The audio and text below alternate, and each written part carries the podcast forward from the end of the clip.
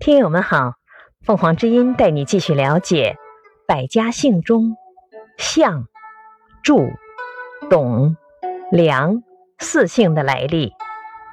项，春秋时期，楚国公子嫣受封于项城，建立项国。后项国被齐国所灭，其子孙以国名为姓。祝。周武王封皇帝的己姓后裔在祝国，后代子孙以国名为姓。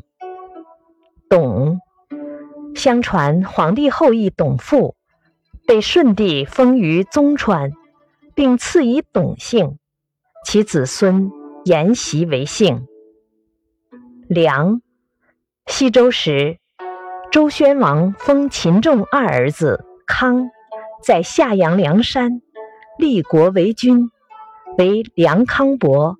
后梁国为秦国所灭，其后代便以梁为姓。感谢收听，欢迎订阅。